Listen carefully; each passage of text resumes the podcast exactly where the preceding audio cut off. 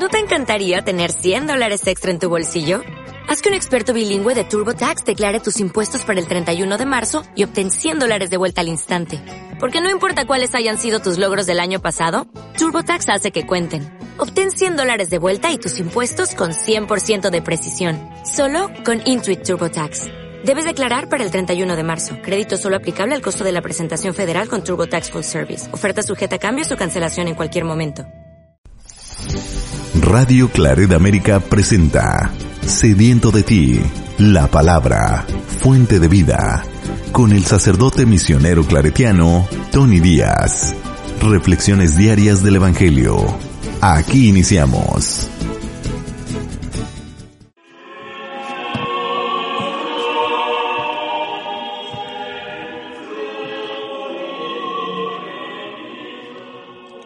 Bienvenidos hermanos a nuestras reflexiones bíblicas de las lecturas del día. Hoy es miércoles de la tercera semana del tiempo ordinario, miércoles de la tercera semana del tiempo ordinario, y hoy celebramos la memoria de los santos Timoteo y Tito, obispos. La primera lectura de hoy Ah, hay dos opciones, una es de la segunda carta a Timoteo y la segunda de la carta de San Pablo a Tito.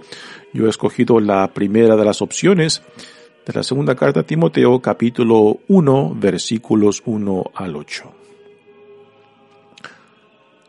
Pablo, apóstol de Jesucristo por voluntad de Dios, conforme a la promesa de vida que hay en Cristo Jesús. A Timoteo, hijo querido te deseo la gracia, la misericordia y la paz de Dios Padre, de Cristo Jesús, Señor nuestro. Cuando de noche y de día te recuerdo en mis oraciones, le doy gracias a Dios, a quien sirvo con una conciencia pura como lo aprendí de mis antepasados. No puedo olvidar tus lágrimas al despedirnos y anhelo volver a verte para, para llenarme de alegría, pues recuerdo tu fe sincera, esa fe que tuvieron tu abuela Loida y tu madre Eunice, y que estoy seguro que también tienes tú. Por eso, te recomiendo que reavives el don de Dios que recibiste cuando te impuse las manos, porque el Señor no nos ha dado un espíritu de temor, sino de fortaleza, de amor y de moderación. No te avergüences, pues, de dar testimonio de nuestro Señor, ni te avergüences de mí, que estoy preso por su causa. Al contrario, comparte conmigo los sufrimientos por la predicación del Evangelio, sostenido por la fuerza de Dios. Palabra de Dios.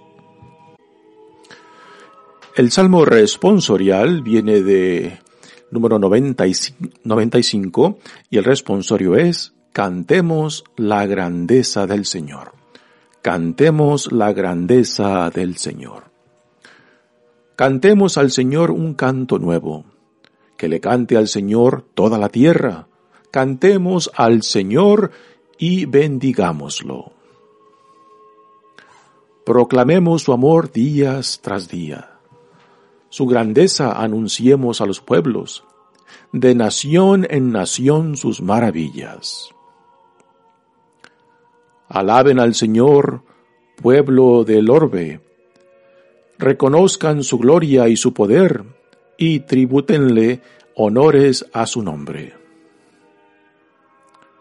Reina el Señor, digamos a los pueblos, Él afianzó con su poder el orbe gobierna a las naciones con justicia.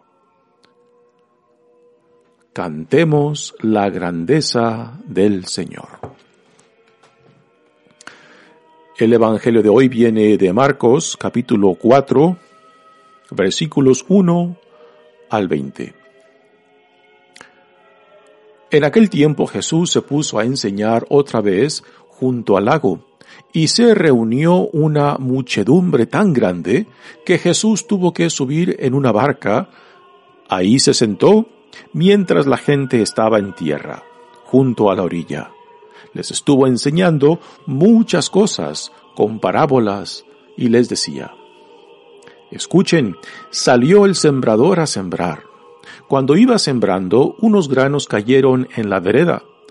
Vinieron los pájaros y se los comieron.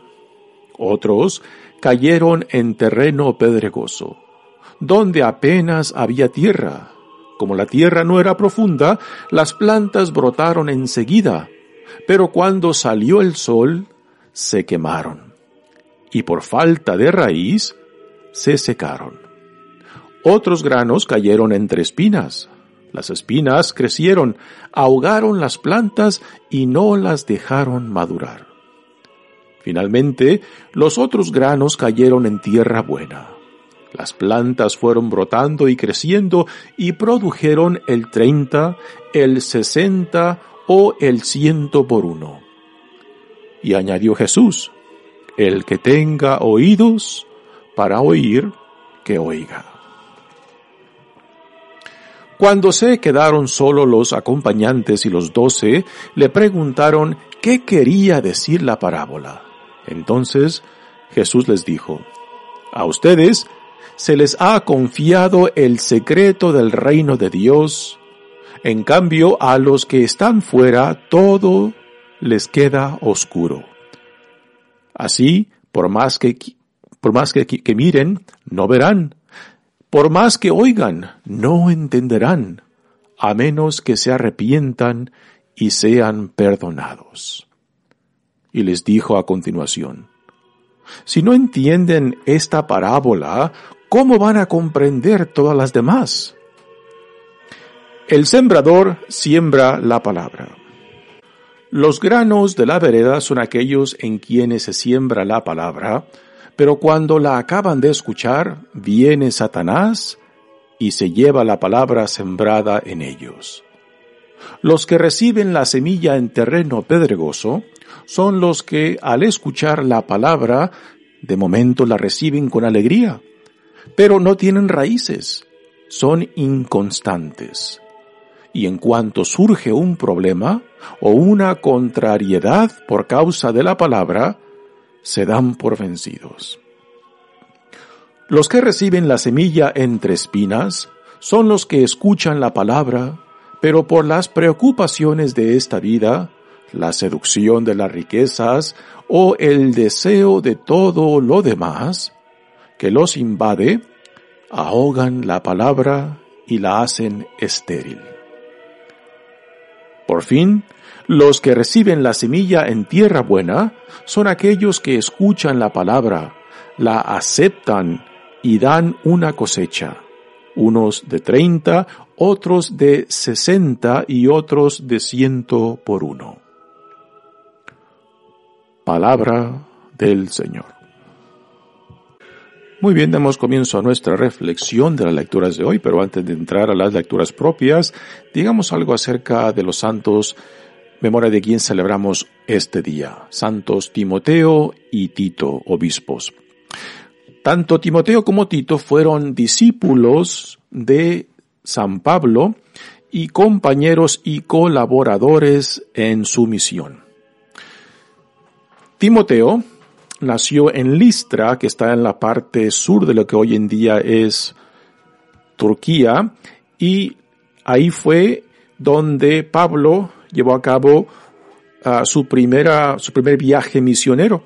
Ahí conoció en Listra a Timoteo, que es, uh, que tenía como abuela y como madre a, judías y ellas, la abuela y la madre, educaron, educaron a Timoteo en la fe hebrea, o sea, en la fe del pueblo de Israel. Después, también la abuela y la madre de Timoteo se convierten al cristianismo. De Listra, Timoteo acompaña a Pablo, a Filipos, y a Tesalónica y después lo encontramos también junto con él en Corinto y Éfeso. Timoteo fue ordenado, y nos los indica la primera lectura de hoy, que fue ordenado por Pablo para ser obispo o responsable de la comunidad cristiana en Éfeso. Tito viene de orígenes paganos y fue convertido y bautizado por Pablo mismo. Pablo lo llama hijo mío, eh, un lenguaje muy tierno, y tanto Tito como Timoteo, pues ah, Pablo los ve como hijos suyos en la fe, porque él fue quien quien hizo posible su conversión por medio de su predicación, quien los formó y que después los hizo compañeros y colaboradores de él en sus misiones. Acompañó, Tito acompañó a Pablo en su tercer viaje misionero y fue Tito quien llevó personalmente la carta, una de las cartas que Pablo dirige a la comunidad en Corinto. Pablo instala a Tito y lo hace responsable de la comunidad en Creta, una isla, y según dice la tradición que es en Creta donde Tito recibe la carta esta que le dirige Pablo y que también es que también dice la tradición que es en Creta donde Tito muere mártir. Bueno, estos son algunos uh, detalles que tenemos de estos dos colaboradores de San Pablo, Timoteo y Tito, obispos de Éfeso y de Creta. Ahora vayamos a la primera lectura que viene de la segunda carta a Timoteo por Pablo. Dice, Pablo, apóstol de Jesucristo por voluntad de Dios.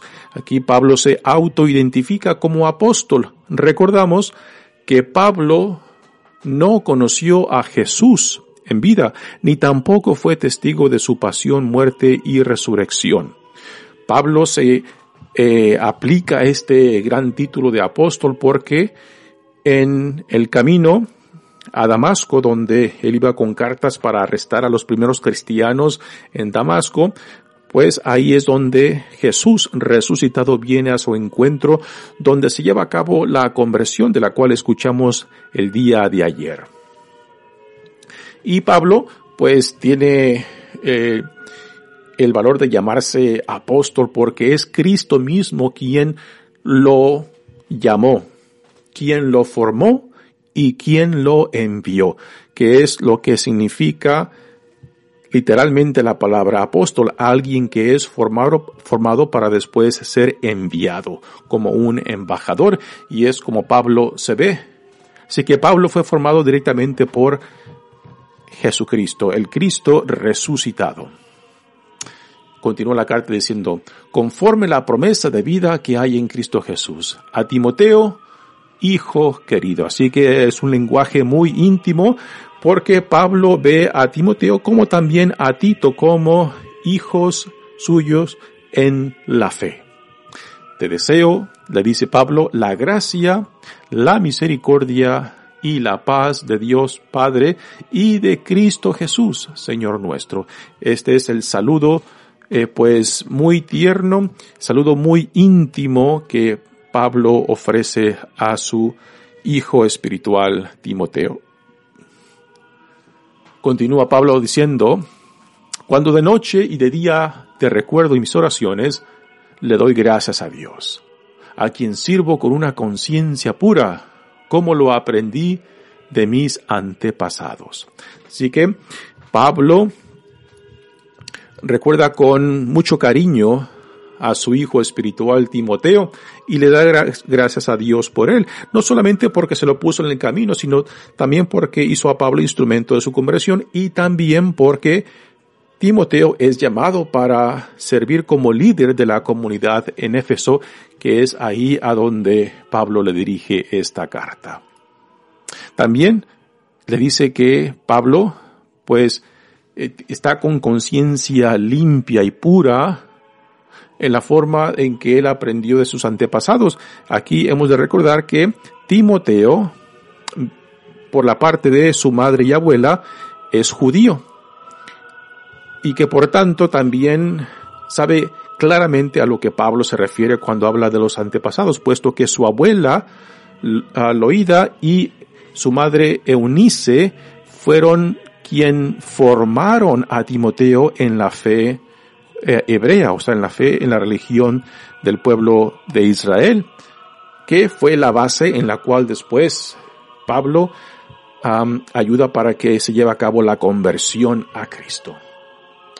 Continúa Pablo de la carta diciendo, no puedo olvidar tus lágrimas al despedirnos y anhelo volver a verte para llenarme de alegría, pues recuerdo tu fe sincera, esa fe que tuvieron tu abuela Loida y tu madre Eunice.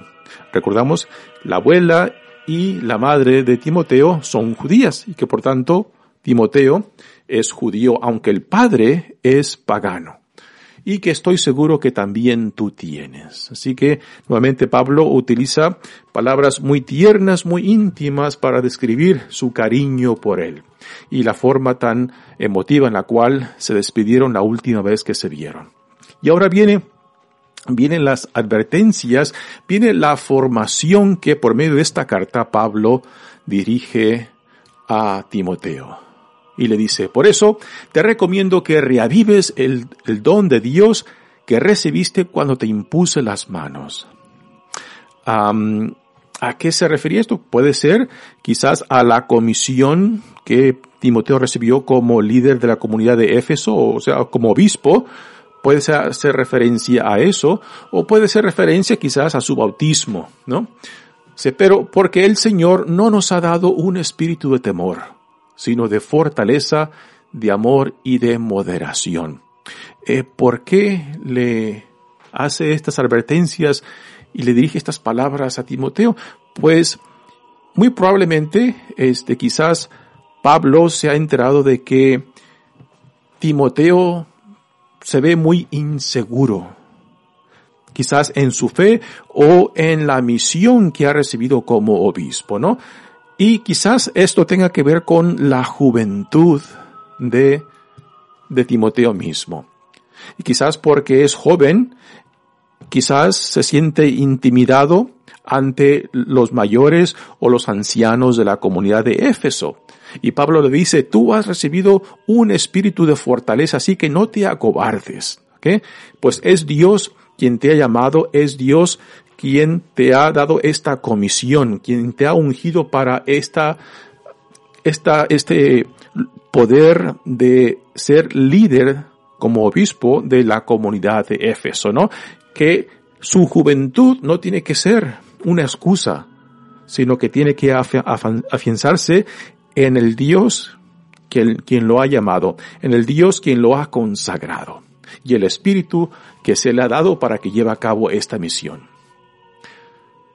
Y ahora Pablo le dije estas palabras acerca de las consecuencias de nuestra fe, las consecuencias de la fidelidad tanto a Dios como a Cristo. Y le dice, no te avergüences, pues, de dar testimonio de nuestro Señor, ni te avergüences de mí que estoy preso por su causa, ¿no? ¿Cuántos de nosotros a veces nos avergonzamos de nuestra fe o quizás nos intimidamos de manifestar libremente y públicamente nuestra fe, no para echarle en cara a nadie, no para imponer en nadie, sino simplemente para expresar cuál es nuestra fe, cuál es nuestra esperanza a que recibimos en Cristo, ¿no? Y es a esto a lo que se, a lo que se dirige Pablo en esta carta a Timoteo. No te avergüences, pues, de dar testimonio de nuestro Señor ni da vergüenza de mí que estoy preso por tu causa, por su causa. Pablo se encuentra en prisión, quizás se encuentra en Roma cuando escribe esta carta, ¿no? Y le dicen, no hay, no hay motivo de que avergonzarte, puesto que soy preso. Y Pablo se siente orgulloso de estar preso por Cristo, por el Evangelio, y de esto no hay ningún motivo por qué Timoteo se, se tenga que dar explicaciones o avergonzarse de la situación de su maestro Pablo.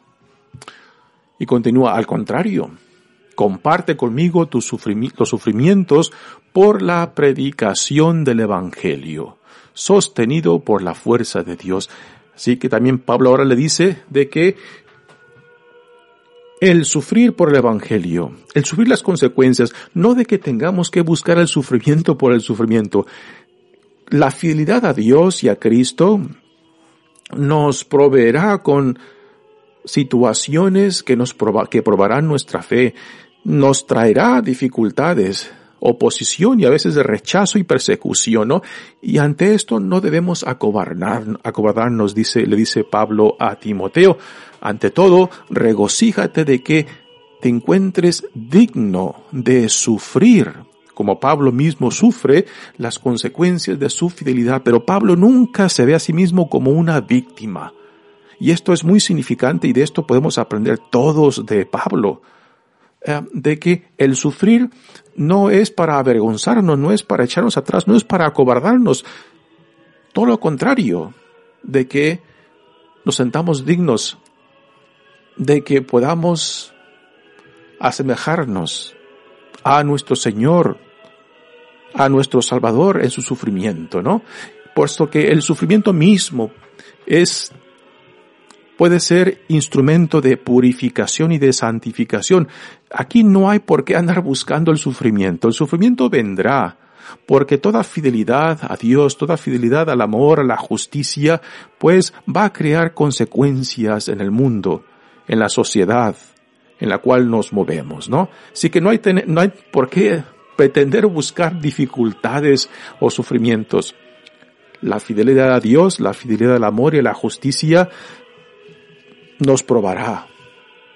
Probará nuestra fe y, nuestra entrega al Dios que en amor nos crea, en amor nos llama y en amor nos salva.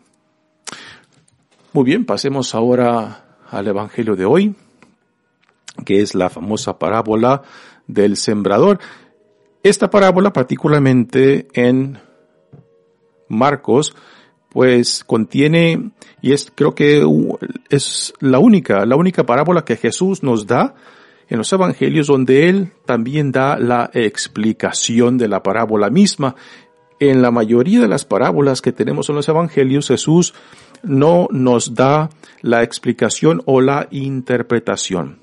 La parábola esta que se nos presenta eh, empieza teniendo al sembrador como el personaje central, pero en la explicación pasa del sembrador a los diferentes tipos de tierra en donde cae la semilla, que es la palabra de Dios, ¿no? Así que podrán ver este, esa transición del sembrador, que es el personaje central cuando Jesús da la parábola, a cuando la explica, entonces pasa del sembrador a, los a las diferentes tierras donde cae la semilla que es la palabra.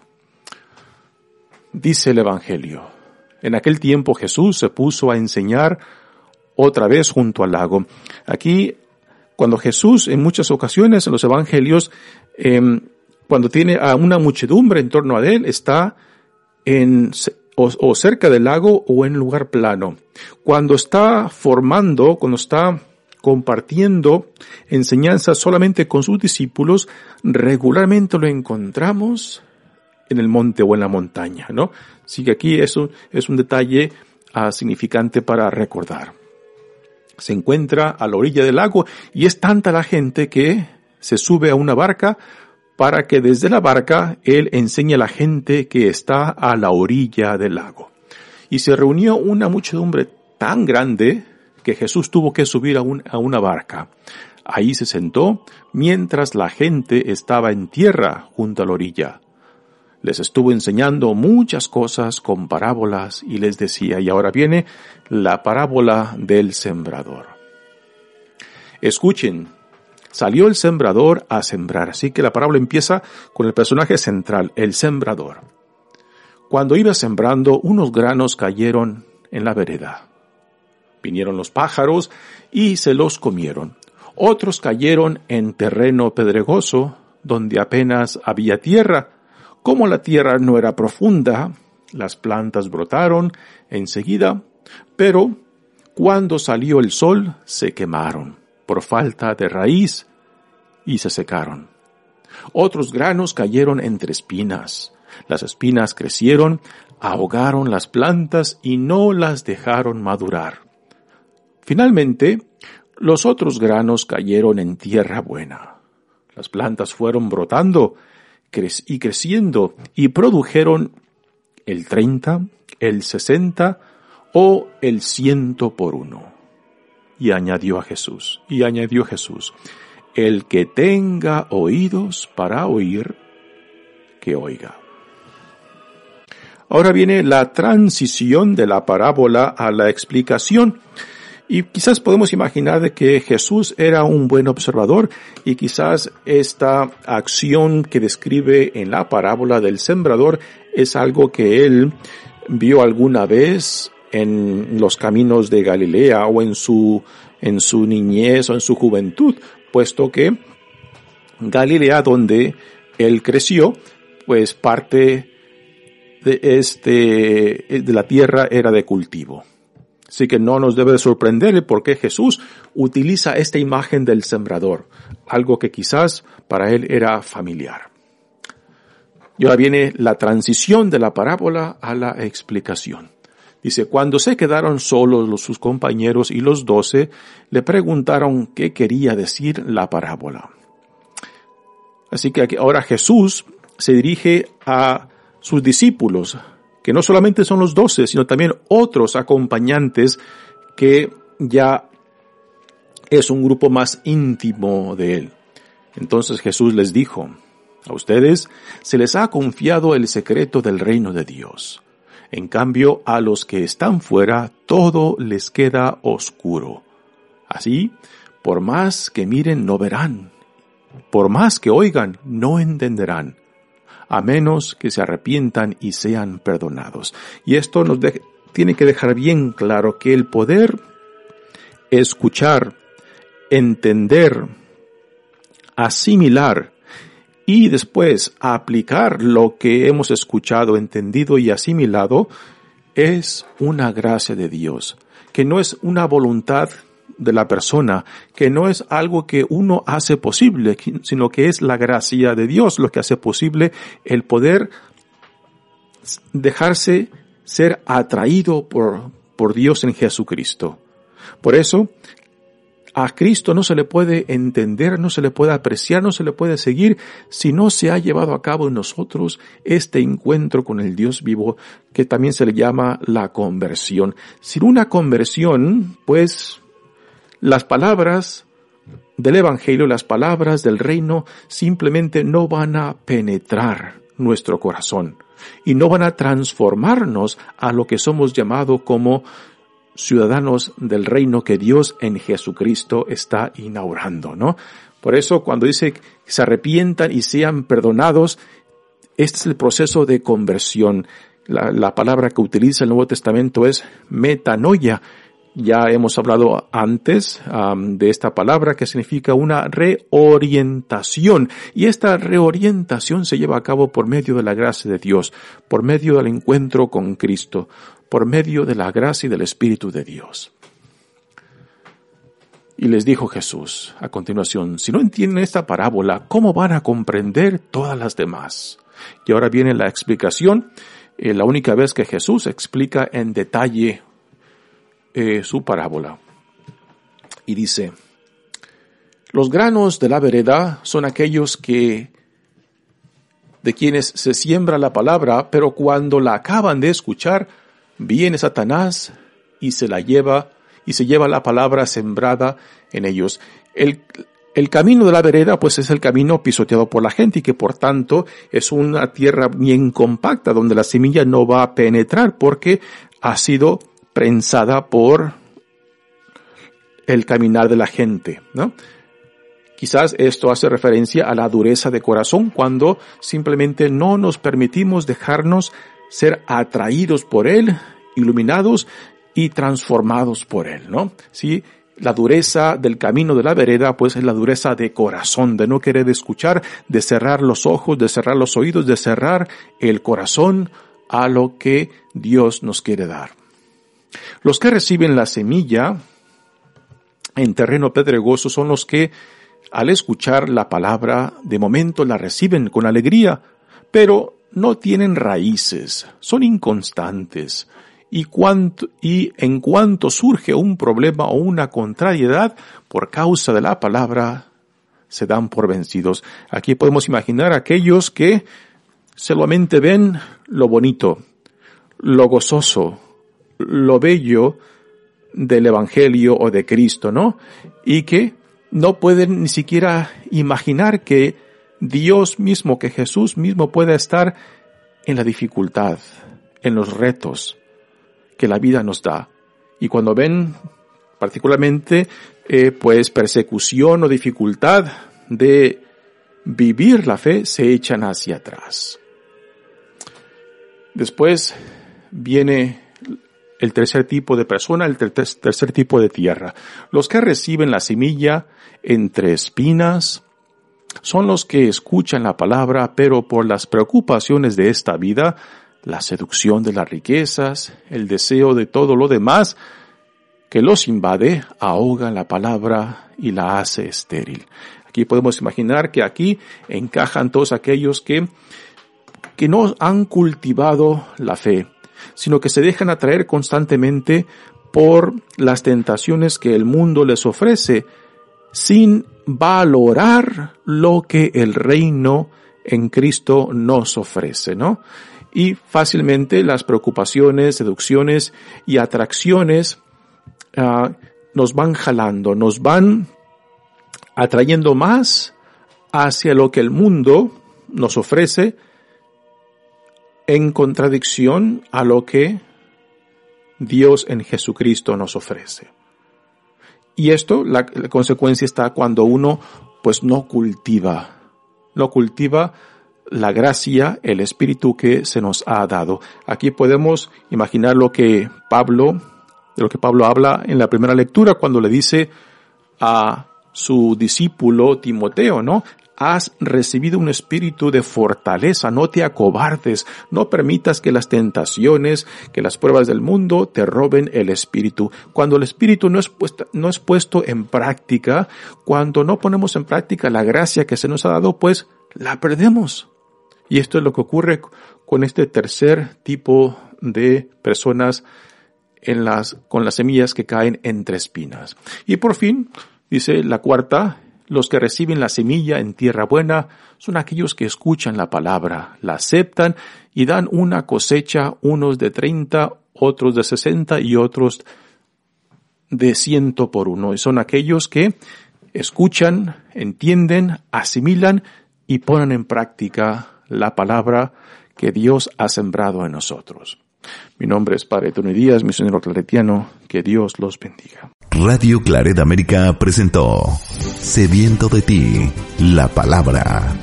Fuente de vida. Sus comentarios son importantes. Contáctenos en Radio Claret América